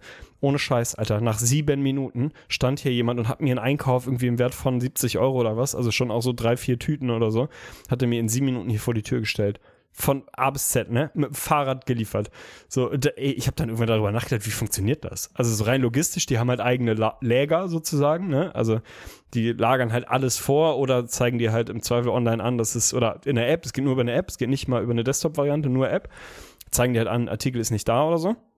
Aber im Prinzip haben die halt eigene Lager und liefern dir das halt nach Hause. Und was ich dann überlegt habe, was halt nicht anders funktionieren kann, weil es so schnell ging, die müssen live schon die Sachen picken und quasi versandbereit machen, während du die im Warenkorb hast, aber noch nicht gekauft hast. Ja, ja. Weil es anders nicht geht. Natürlich. Das ist Es so geht ja so- krank. also es- es, ist vollkommen geisteskrank, Mann. Das heißt, ich Oh habe mir aber Gott. andersrum überlegt, wenn ich mich jetzt, mal angenommen, ich würde mich jetzt den ganzen Tag Wenn hinsetzen 100 Hurensöhne sich vereinen und, die nur ganze Dinge Zeit in ihren den Warenkorb stornieren, tun, nur Ja. in den Warenkorb tun und nie kaufe. Dann sind die rennen durch. dann wahnsinnig viele Leute völlig unwirtschaftlich durch irgendwelche Gorillas-Läger und packen da irgendwelche Sachen in irgendwelche Körbe und warten nur so, Tegen, jetzt drück. Drück auf Kaufen. Und ich sitze hier, trinke mein Bier und denk, fick dich, Bruder, ich geh zu Edeka, Alter, aber pack mal schön meine Pampelmuse wieder ins Regal, oder was? Also das muss ja wahrscheinlich funktionieren. Aber es ist, ey, dieses, es ist geisteskrank. Sieben Minuten später steht hier ein abgekämpfter Bruder mit seinem Fahrrad vor meiner Tür und bringt mir den Einkauf hoch. Also wirklich krank. Naja, und dann, also ähnlich wie bei Amazon, was man immer hört, also solche Geschäftsmodelle, ich meine, klar, die sind dann immer kurzzeitig auf maximale Exposure irgendwie aus und refinanzieren sich irgendwie darüber und können dann wahrscheinlich in ein, zwei Jahren die Preise so ganz heimlich mal ein bisschen anheben, dass es sich auch irgendwann richtig lohnt. Aber du kannst mir nicht erzählen, dass man da als Mitarbeiter des Ganzen irgendwie annähernd gute Bedingungen hat. Ey, Von nee, daher, die haben ja auch ey, schon einen krassen sowas- Shitstorm bekommen. Also die haben ja schon irgendwie, weil sie einem, einem, einem Lieferanten in Berlin, meine ich, dem haben sie gekündigt, weil der halt irgendwie zwei Minuten oder fünf Minuten oder was zu spät beim Kunden, bei der Kundin war und haben dafür zu Recht einen unfassbaren Shitstorm bekommen. Dann haben sich die Gor- Gorillas-Fahrer zusammengeschlossen und haben gestreikt, mehr oder weniger, protestiert, keine Ahnung was. Und der Geschäftsführer ist dann da irgendwie selber hingegangen und hat wirklich Aussagen rausgehauen, wo du dachtest, Bruder, ey, verpiss dich einfach, mach einfach was anderes, mach, mach den Mund nicht auf und geh woanders hin. Also das ist schon sehr seltsames Geschäftsmodell und natürlich hochgradig defizitär jetzt am Anfang und ist dann, baut dann halt irgendwie darauf auf, dass du wahrscheinlich genauso wie du sagst, irgendwann so ein bisschen die Preise anhebst, keiner kriegt's mit und so. Also ey, tut mir einen Gefallen und unterstützt das nicht, aber es ist wirklich, es ist krank. Es ist krank, wohin die Reise geht, dass du hier auf dem Sofa sitzt und irgendwie zehn Minuten auf deinem Handy rumtippst und sieben Minuten später steht irgendjemand mit dem Fahrrad durchgeschwitzt vor deiner Tür und bringt dir irgendwie vier Einkaufstüten in die Bude. Also ich finde nicht wissen, wo das so hinführt, ey. Bin ein bisschen schockiert, dass ich da noch nie von gehört habe, dass so ein Riesending ist, aber kann ich mich auch fast schon wieder gut fühlen bei, weil als jemand, der wirklich Lebensmittel einkaufen romantisiert Ja, und ist so eigentlich für sich privat als Hobby bezeichnen würde. Dieser schöne Akt mit so einer leichten Idee, was du eigentlich kaufen willst, aber dann trotzdem auch driven von, oh geil, das ist im Angebot. Vielleicht änderst du dadurch sogar deinen Kochplan und denkst dir so, boah ja, das ey, heute Abend, planst nochmal alles um, schlenderst auch mal ein bisschen, lässt dich inspirieren, suchst nach was Neuem. Das ist einfach was Geiles, ey. Von daher, sich da die Zeit nehmen zu können, aber natürlich ist der Markt groß von Leuten, die da einfach, ja, einfach nur pragmatisch denken, die Scheiße so günstig wie möglich, mit so wenig Aufwand wie möglich zu Hause haben wollen. Deswegen, es wird im Zweifel funktionieren. Da machst du das Ganze so groß, dass du dann, der, der die Idee hattest, einen riesen Reibach macht und dann müssen sich die danach irgendwann mal mit rumärgern, ob das dann langfristig irgendwie Profit macht und vernünftig ist. Das ist halt die perverse Finanzwelt, in der wir leben, würde ich mal behaupten. Ey, ich finde Bummeln halt eh auch wirklich im, im Lebensmittelbereich so unterschätzt. Also ich meine, ihr geht, ihr geht ja auch shoppen, ihr geht Hobby. ja in die Innenstadt und geht Klamotten shoppen oder keine Ahnung. Das hasse ich wie die Pest. Platten aber Lebensmittel so, ne? so grande. Ja, aber da nimmt man sich ja auch die Zeit und einkaufen verkommt für viele und das, ich meine, guck mal in einem durchschnittlichen Supermarkt in die Gesichter der Leute so, ne? Maximal abgehetzt, total genervt, so voll die Pflicht, ich muss auch noch einkaufen und so, so richtig furchtbar. Genießt das doch mal wieder ein bisschen, appreciated das mal. Das ist doch total geil, Alter. Einkaufen ist mega.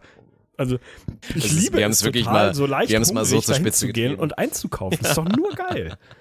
Natürlich, ey, aber wirklich, wir hatten ja mal, als wir in Köln-Ehrenfeld gewohnt haben, da die, war ja auch eine lange Zeit, also wirklich jahrelang gelebt haben, hatten wir ja, du kennst es natürlich, hatten wir den Penny wirklich 70 Meter Luftlinie, also sowas 20 von nah. Ja, ja. Und es ging die ganze Zeit, wir haben dann irgendwann, das ist natürlich auch nicht gut. Ich finde es an sich eigentlich immer noch gut, wenn man sich's leisten kann, die Zeit dafür hat. Und ein Einkaufsladen ist auch wirklich dicht. Dann finde ich einen Wocheneinkauf machen vollkommen vermessen. Das war so ein Ding, damit bin ich groß geworden. Wir leben halt auf dem Dorf. Du musst mindestens zehn Minuten fahren, um zum Einkaufsladen zu kommen. Da machst du einen Wocheneinkauf für die Familie mit drei Kindern und planst dann so, was kochst du, was brauchst du extra, damit es ungefähr läuft. So, du schmeißt trotzdem Sachen weg, aber es ist gut geplant. Ich finde, für uns so moderne Kultur ist das auch sehr, sehr schwierig. Das führt halt echt so sehr zu diesem Wegschmeißen. Was aber vielleicht dann auch nicht passieren sollte, ist das, was bei Sarah und mir dann irgendwann passiert ist, ist so dieses, stehst irgendwann entspannt auf, erste Vorlesung, wo du nicht hingehst, ist um 13 Uhr. Und dann so, okay, Frühstück. Gehen wir mal einkaufen. dann so entspannt vielleicht mal nach der Uni, oh, ich hätte auch noch mal Lust auf ein Bierchen, ich habe vielleicht sind wir zu Hause einkaufen und dann, Sarah kommt, keine Ahnung, oder wir kommen beide vom Training nach Hause, es ist 20 vor 10 und denken uns, ja, jetzt nochmal noch mal ganz kurz einkaufen, vielleicht auf einen Snack oder ein geiles Getränk. Und es war wirklich, ich glaube, wir haben einen Durchschnitt gefahren. Wir sind zweimal am Tag wirklich einkaufen gewesen und bis zu viermal am Tag. Ja. Ich liebe es einfach. Ey, das wollte ich dir eh noch erzählen, das habe ich fast vergessen. Ich war letztens bei Leonie in Köln und wir haben eine Fahrradtour gemacht, also eher so ein bisschen äh, spontan, quasi nochmal ein bisschen durch, durch Köln gedaddelt, als es nicht mehr ganz 90 Grad waren, aber halt immer noch irgendwie sehr, sehr warm. Und wir waren dann in Ehrenfeld, weil wir da, ich hatte so eine vegane Eisdealer rausgesucht, die war auch echt unterschätzt nice. Und da waren Da wir war bei auch dir in der Nähe. Da waren wir bei dir, ich, wie hießen die noch? Eisdealer, Eisdealerinnen, glaube ich. War wirklich sehr, sehr gut. Ja, ja. Ähm, da waren wir bei dir in der Nähe, also bei deiner alten Wohnung in der Nähe. Und ich habe richtig gemerkt, wie mir so ein bisschen warm ums Herz, also kein Scheiß jetzt, Real Talk, ne? Wie mir so ein bisschen warm ums Herz wurde und ich so voll in so Erinnerung geschwelgt, geschwelgt habe. Und dann äh, sind wir da, sind wir zu der Wohnung gefahren. Sind wir einfach nochmal, also völligen Schlenker, wir wollten in eine völlig andere Richtung eigentlich, aber sind dann nochmal zu der Wohnung gefahren und haben uns davor mit dem Fahrrad kurz an die Ampel gestellt, da wo der Kiosk ist, also der Ehrenbruder in dem Kiosk, bei dem wir, also der, Der Ehrenbruder uns, Iraner, ja. und er ist recht dir vor allem wirklich wahrscheinlich mindestens 50 Mal das Leben gerettet hat, weil er halt noch auf hatte und noch ein bisschen Bier irgendwie zur Hand hatte, wenn man nochmal dringend was brauchte. So. Ey, und ich stand am Fenster oder quasi auf der Straße unten, du kennst es ja, und hab in euer altes Wohnzimmer reingeguckt und hab mich richtig, ich habe mich richtig wohlgefühlt da. Und das an einem Ort, muss man ja mal sagen, so schön die Wohngegend ist, die Straße und der Hauseingang ist jetzt ja nicht besonders schön. Schwer befahrene Straße und so. Aber Ja, ich ja. stand da irgendwie und es hat mir so richtig gutes Gefühl gegeben, ey. Dann sind wir danach, sind wir aus deiner Haustür raus links quasi, so ein bisschen diesen kleinen Weg zu diesem Mini-Park runter, da wo wir halt immer so ein bisschen mit dem Ball mal rumgeditscht hatten und so. auch mal eine Podcast-Episode aufgenommen haben. Meine Podcast, was mir aufgefallen ist, richtig trist, Alter, die Tischtennisplatte ist weg, die da am Ende war. Nee. Doch, die haben die weggemacht, weil ich bin Das ist jetzt nur noch der Kiffer-Table, aber ni- nicht mehr die Platte, nee, oder was? der Table ist auch weg. Da ist nur noch Ach, so ein krass. Loch. Also da ist wirklich gar nichts mehr, weil ich bin mittlerweile, und das ist auch nochmal so ein, so ein äh, Thementwist, ich bin Riesenfan neuerdings. Ich habe mir so ein Tischtennis-Set gekauft, also so ein bisschen Billo, jetzt nichts Besonderes und so. Ich, wir spielen häufig Outdoor-Tischtennis jetzt, ne? Also auf so diesen Steinplatten. Da, natürlich sind die Platten totale Katastrophe, aber ist ja unterschätzt geil. Also einfach mal im schon Park Bock, irgendwo eine macht Runde Bock, Tischtennis klar. zocken. Ehre. Deswegen sind wir da vorbeigefahren und ich habe echt traurigerweise gesehen, dass sie weg war. Aber es war ein schöner, schöner Exkurs in die Vergangenheit, weil wir da schon viel Scheiße gemacht haben, auf jeden Fall. Ja, ich finde an so Platten, also dieses, dass du dann mit jemandem, ich finde aber Tischtennis ist schwierig, dieses, so, man verabredet sich zu zweit und sagt, komm, lass mal Tischtennis spielen. Weil da ist genau wie beim Tennis, du kennst es auch, da kannst du jetzt ja, also Geschichten erzählen, natürlich hier von, von Madin, dem Guten, der auch mal einen kurzen Auftritt in der IGVS RIP-Historie hatte, bei einem legendären Stream und einer legendär gescheiterten Podcast-Episode. Es ist halt schwer, sich bei so einem, also bei so einer Rückschlagsportart eins gegen eins sich gegenüberzustellen, wenn das Niveau halt nicht passt. Weil, also was da in deinem Kopf vorgeht mit, oh, langweilt der sich gerade, weil beide wissen, er ist besser oder du bist der Bessere und musst dann damit spielen, dass du nicht alles geben kannst, weil dann ist es scheiße für ihn, aber du willst ja selber auch ein bisschen Spaß haben und willst dem anderen super Meta-Ebene auch nicht das Gefühl geben, dass du jetzt gerade so den Maximal Larry-Modus hast, damit es irgendwie cool ist, weil er sich denkt, oh, heute bin ich so gut, er muss ja richtig schwitzen. Das ist halt scheiße am Tischtennis, finde ich. Deswegen bewundere ich auch immer die Leute, das ist auch so ein Hipster-Ding, die dann in Köln immer mit ihrer Freundin dann so Tischtennis spielen gegangen sind, eins gegen eins. Und ich habe das auch nie auf einem ähnlichen Niveau gesehen. Also selbst manchmal waren dann auch die Frauen besser als die Männer. Aber in der Beziehung, das ist ja, also das ist ja Pyromanie, was da passiert. Wenn du da gemeinsam die Tischtennisplatte gehst. Also ja, würde ich dir im Normalfall zustimmen. Wir waren auch schon zocken und Leonie ist einfach sehr gut. Dadurch macht es halt voll Bock. Aber ansonsten bin ich natürlich bei dir, wenn du in so einem Szenario bist, wo es halt eine Person gut kann und eine gar nicht, das ist halt so ein kleines bisschen witzlos dann irgendwie, ne? Aber ja, ey, faszinierend. Pass auf, ich habe was gelesen gerade, spontan und brauche deine deine Rapid Reaction. Ich habe gelesen, Stefan Raab arbeitet an einer Neuauflage von TV Total. Mit einem anderen Moderator. Es soll TV Total wiederkommen. Ah, nee, Mit einem er, anderen ist doch, er ist doch Moderator. letztens schon auf die Fresse gefallen mit Knossi. Was hat der mit Knossi gemacht? Hat der die Show von Knossi ne? gemacht? Nee, er hat dieses hier täglich frisch geröstet. Das war ja ursprünglich, war das mal so eine Show, wo dann so wechselnd so, ey, also ich glaube, das war kapiert Saturday Night Live so ein bisschen. Da war das Prinzip, du hast immer einen, einen Superstar-Host. Du hast so einen Staff, der auch da mitwirkt, aber du hast immer einen wechselnden Host und auf einmal ist dann irgendwie Andy Samberg ist dann irgendwie der Host oder keine Ahnung, Will Ferrell oder so. Und dann gibt's so ein paar Leute und dann machst du das Skits und machst so ein bisschen so ein Stand-up und machst dann so ein bisschen und dann aber noch mehr in Richtung Talkshow, weil dieses täglich frisch geröstet. Irgendwann kam Stefan Raab auf die progressive Idee zu sagen, ey, dieser eine Typ hier, dieser Knossi, der ist da im Internet ja voll bekannt, lass doch den jetzt hier dieses Ding machen und ist damit halt gnadenlos auf die Fresse gefallen. Also ich weiß auch gar nicht, inwiefern er da selber jetzt federführend war, aber man liest dann doch immer wieder, dass er jetzt auch da quasi selber so ein bisschen rausgeflogen ist bei der Geschichte und da hat er sich halt gnadenlos verpokert, weil dieses, du kannst es nicht replizieren, es geht nicht. Also wer soll's denn machen?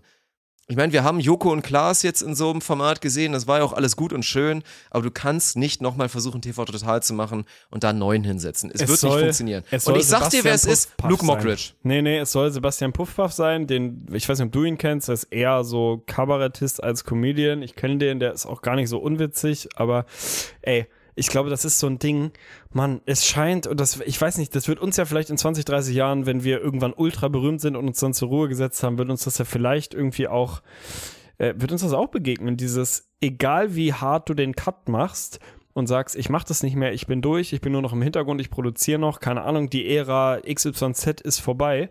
Anscheinend ist sowohl dieser, dieser Druck von außen als auch dieser Impuls zu sagen, ah komm, machen wir es nicht vielleicht doch nochmal in so einem, du schwelgst in Erinnerungen und lohnt sich das nicht vielleicht, das doch nochmal zu machen, war doch alles so toll. Der gewinnt so häufig, Mann. Und ey, ganz ehrlich, TV Total kann nicht funktionieren. Es ist Nein, keine nicht. Chance unter Geht keinen nicht. Umständen. Es geht nicht. Das ist so genauso wie jetzt, irgendwann werden sie auch wieder Wetten das nochmal hochholen und werden da wieder irgendwen hinstellen und es wird wieder nicht funktionieren. Es ist so, Mann, ey, also das ist, scheint so unfassbar schwer zu sein, einfach mal irgendwo ein Ende hinterzusetzen und zu sagen, das war's jetzt. Wir machen jetzt nicht bei der Serie X noch die 59. Staffel. Ich habe dieses Friends Revival, ich habe es nicht geguckt, keine Ahnung, ob das gut war. Da habe ich gehört, das war noch halbwegs okay. Aber auch das ist ja Jo, so, ne? stimmt. Die, Mhm. Alter, die Serie ist seit 20 Jahren vorbei, so, oder seit, keine Ahnung, 10, 15, so. Warum kann man die Dinge denn nicht einfach mal ruhen lassen? Also, Mann, ey.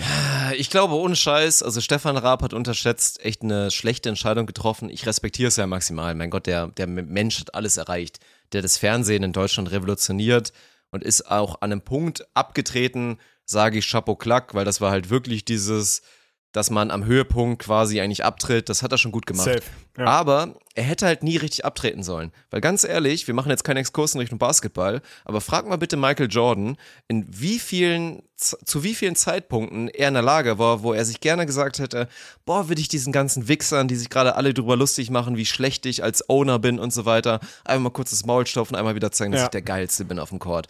Und Ja. ein Mensch wie Stefan Raab, der in der Lage gewesen wäre, zu sagen, ich trete mit allem zurück, aber ich mache zweimal im Jahr Schlag den Raab und zeige nach wie vor allen, dass ich der Geilste bin. Und ich das TV-Event im Jahr mache, jeder wird sich drauf freuen, es wird wieder glorreich sein. Und dann kannst du mir doch nicht erzählen, dass es irgendeine Downside hat. Weil wenn du Showmaster bist, dann kannst du dich auch nie so final, glaube ich, vom Showbiz irgendwie verabschieden. Deswegen Respekt, dass er da im Kopf in der Lage war, das zu machen. Aber das wäre halt die Meta gewesen. Wenn er wirklich gesagt hätte, ich mache viermal im Jahr oder zweimal im Jahr mache ich eine Show, die wird eine 100 von 100 und den Rest schaukel ich mir die Eier und produziere so ein kleines bisschen, weil jetzt ist der Druck als Produzent und wie gesagt, wenn das so ist, hat er scheinbar jetzt ein Format schon vor die Wand gefahren mit so einer Entscheidung mit Knossi, ist halt Druck. Weil selber nicht mehr vor der Kamera zu sein und ich meine, er hat ja damals schon die Shots gecallt, aber da stand halt auch er selber und nicht irgendwer anders. Das ist super hart, ey. Also so hätte ich es mir gewünscht persönlich. Ja, voll. Ich finde halt so, aber das ist doch wieder so was branchenübergreifendes und gerade im Sport, finde ich, sieht man das ja auch immer wieder. Dieses, also wie oft gibt es bitte dieses Narrativ, das Comeback vom Comeback? Und wie oft funktioniert es? Es funktioniert nie. es ist immer scheiße. Es ist wirklich zu 100% Ja. scheiße.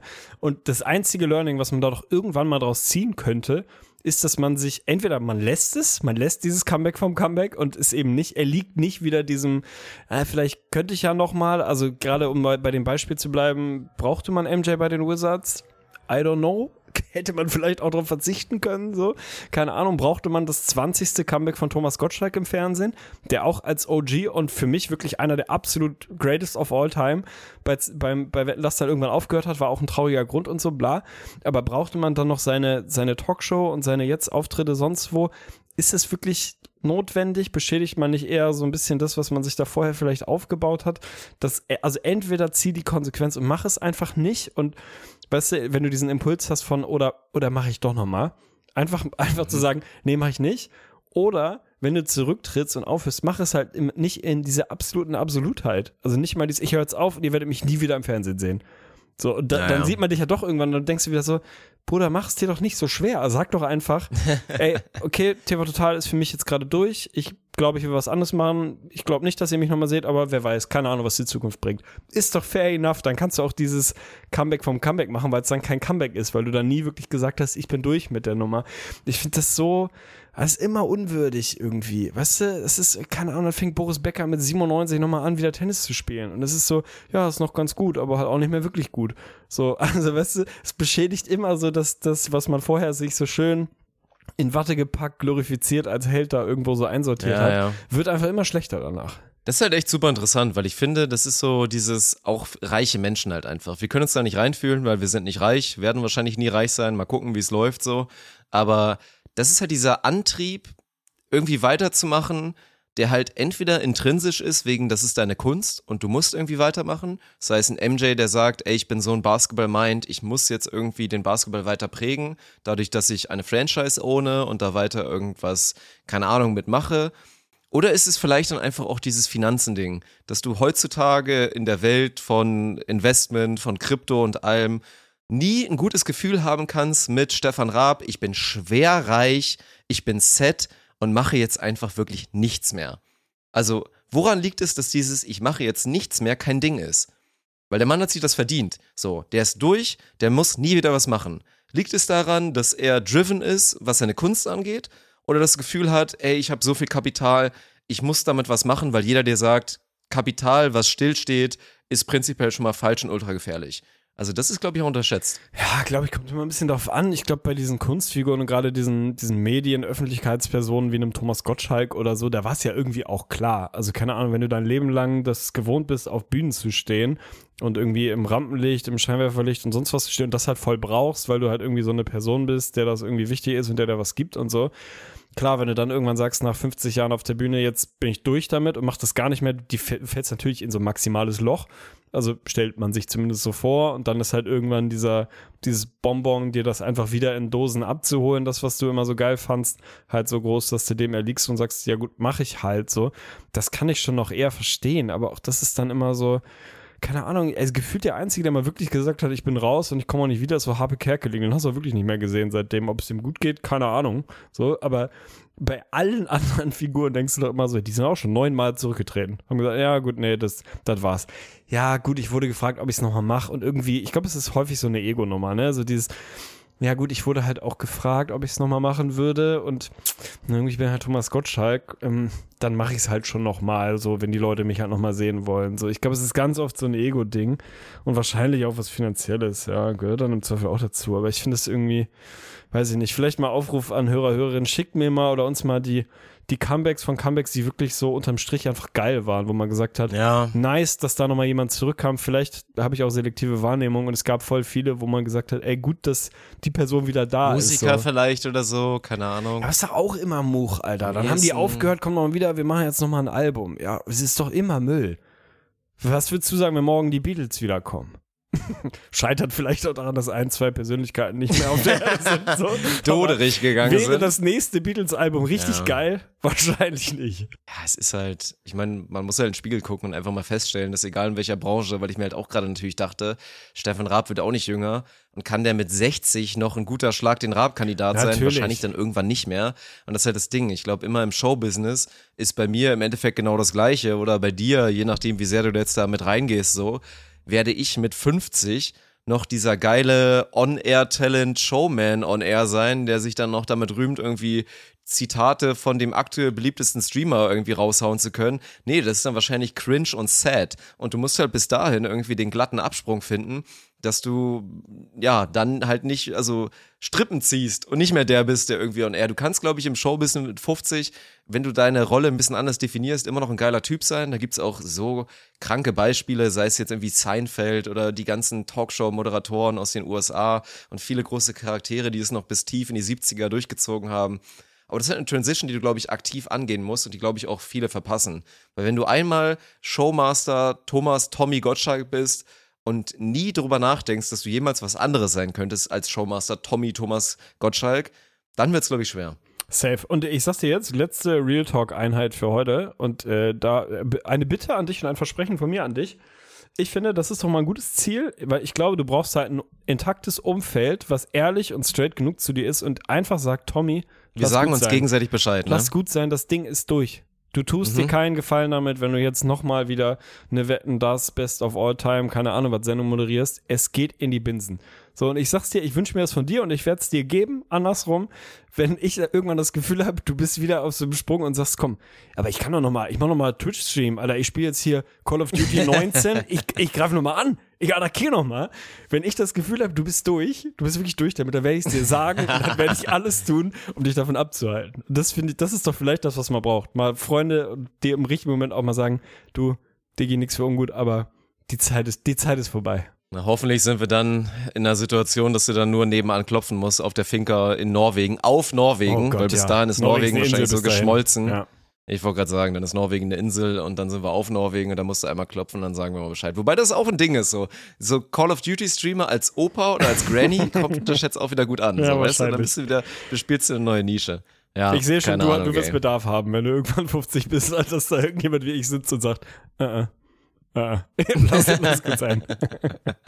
Ja, sehr schön. Ja, ich würde sagen, wir, wir klemmen mal ein bisschen ab, ey. Also ich weiß, viele von euch vermissen jetzt wahrscheinlich so ein bisschen die, die Lebensbibelgeschichten, aber wir musstet, also gönnt uns mal, dass wir erstmal wieder ein bisschen reinkommen mussten hier in die ganze Thematik, vieles aufgeholt haben und dann ab der nächsten Episode, die natürlich hoffentlich zeitnah kommt, werden wir auch wieder den Lebensbibel-Rhythmus auf jeden Fall aufgreifen, damit ihr euch die bald in der Meierschen eurer Wahl auch mal gönnen könnt. An dem Projekt arbeiten wir auf jeden Fall weiter, keine Sorge. Und im besten Fall auch von Gorillas liefern lassen können, liefern lassen können. Innerhalb von sieben Minuten auf dem Fahrrad wird eine Lebensbibel bei jedem Einkauf ab 50 Euro dabei sein. Denkt dran, Hoden 10 bei Rammlerbräu gibt euch gerade wahrscheinlich gar nichts, außer ein paar verwirrte Leute bei Rammlerbräu im Online-Management-System, die sich fragen, warum so viele Leute diesen Code eingegeben haben. Aber tut mir den Gefallen, macht es einfach, die Jungs freuen sich. Grüße gehen raus an Skrillex, der, an den habe ich letztens gedacht. Keine Ahnung, was der heutzutage so macht. Hat mir trotzdem Spaß gemacht. Ich bin froh, dass wir wieder da sind, ey. Und hört mal alle wieder, geht einfach, ich beende die Episode damit, dass ich euch alle mit diesem Ohrwurm von Bangerang entlasse. Eines der anstrengendsten Lieder. und Sound- Bangarang, we strap.